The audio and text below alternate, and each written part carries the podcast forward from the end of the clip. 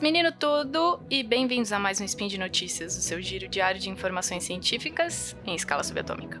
Meu nome é Thaís Botia. A imunoglobulinazinha do SciCast. Hum, hum, hum. Voltamos. Primeiro spin do ano, yes. Exato. e o meu é Cris Vasconcelos. A eterna primeira de seu nome. E hoje, dia 19, Aurora do calendário Decatrian e Domingão, 20 de janeiro de 2019, do calendário Gregoriano. Pega um cafezinho aí que a gente vai conversar sobre imunologia, é óbvio. Mas também, né? Enfim. E também da interação com outros sistemas do nosso organismo. E as notícias de hoje, Thaís, bem no quase clickbait. Será que muito estresse pode levar você a ter doenças autoimunes? Será? Fique até o final do spin para descobrir. Notícia 2. Conversa entre o sistema endócrino e o sistema imune. Speed Notícias.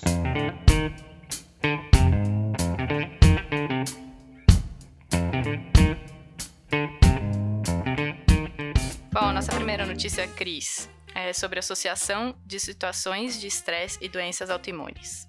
O que, que a gente sabe, Cris, sobre o sistema nervoso agindo no sistema imune? Então, que, Thaís, o que eu sei, contando o que aconteceu comigo, Hum, é que, pelo menos, quando eu tô estressada, quando eu tô, por exemplo, tô em época de qualificação, quando eu tô, gasto muito tempo da minha vida escrevendo minha qualificação, eu sempre fico doente, cara. uhum.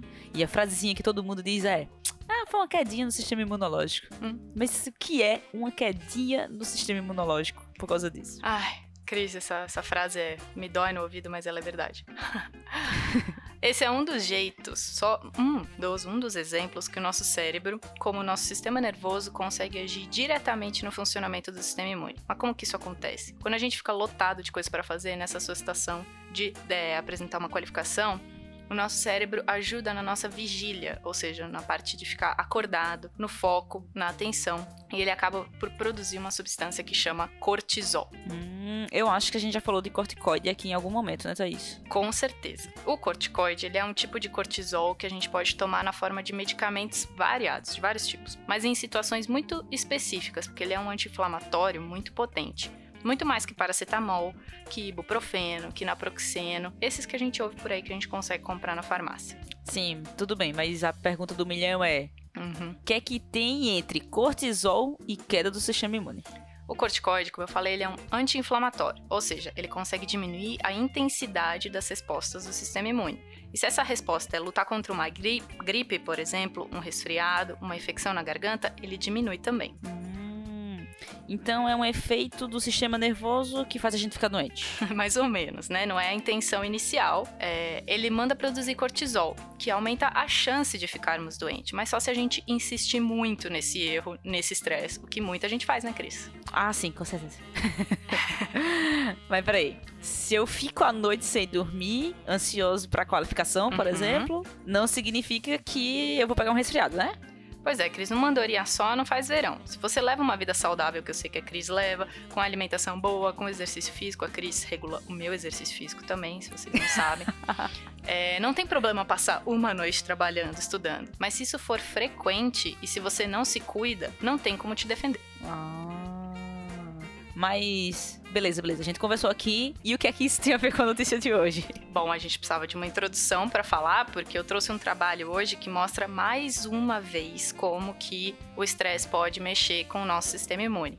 Numa uma amostra diferente da população, mais de 100 mil pessoas na Suécia, eles mostraram que o estresse tem relação positiva com doenças autoimunes. Se eu falei antes que a produção de corticoide numa situação de estresse pode diminuir a resposta imune, ele também pode mexer com isso a longo prazo, tá? E pode fazer você Nossa. desenvolver vários tipos de doença, inclusive doenças autoimunes. Nessa amostra que eles pegaram mais de 100 mil pessoas, eles viram que a chance de você desenvolver uma doença autoimune é de duas a três vezes maior nas pessoas que sofrem algum tipo de estresse do que na população, entre aspas, saudável. Caraca. Saudável, entre aspas, né? Porque como é que uma pessoa vai viver uma vida inteira sem estresse? Não tem. Não tem como, né? Não tem, exatamente, não tem. Mas eles provavelmente compararam estresse de tipo de magnitude grande, tipo perda de alguém na família, ou ser mandado embora do trabalho, coisas assim, com pessoas que têm um estresse me- num nível menor. Mas mesmo assim a gente consegue ver que é, esse grupo, é, essa- esse trabalho, desculpa, ele mostra mais um indício de que ser esse workaholic, se sobrecarregar de trabalho o tempo todo, é realmente prejudicial para a saúde. E não é num tempo curto, é num tempo longo, é a longo prazo também. Não seja workaholic. Não seja. Mas vamos para a segunda notícia, Thaís. E a nossa segunda notícia é conversa entre o sistema endócrino e o sistema imune. Ah, O que é que o sistema endócrino falaria para o sistema imune? mas dessa vez é o sistema endócrino que quer mexer com a nossa imunidade, não é o sistema nervoso. Nossa, lá vem. Uhum. Bom, Thaís. Nossa segunda notícia mostra mais um jeito de mexer com o nosso sistema imune, certo? Uhum. Pra entrar nesse assunto, você já ouviu falar que mulheres são mais resistentes à sepse do que homens? Já. E aí? E o que acontece quando as bactérias conseguem chegar nessa corrente sanguínea?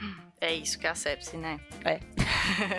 é isso que é a sepse. Quando as bactérias, uma infecção que pode começar na pele ou em alguma mucosa, na boca, no nariz, alguma coisa assim, quando ela consegue chegar na corrente sanguínea, a gente chama de sepse. Por isso que na nossa notícia a gente vai falar sepse daqui pra frente. Mas é aquela coisa, né, Cris? A gente vê isso acontecer em paciente, o amigo médico fala isso pra gente, mas a gente nunca soube por quê. É só aquela coisa de observar, mas a gente não sabe o mecanismo. Hum, só que se eu disser que agora a gente sabe. Uau! Yeah!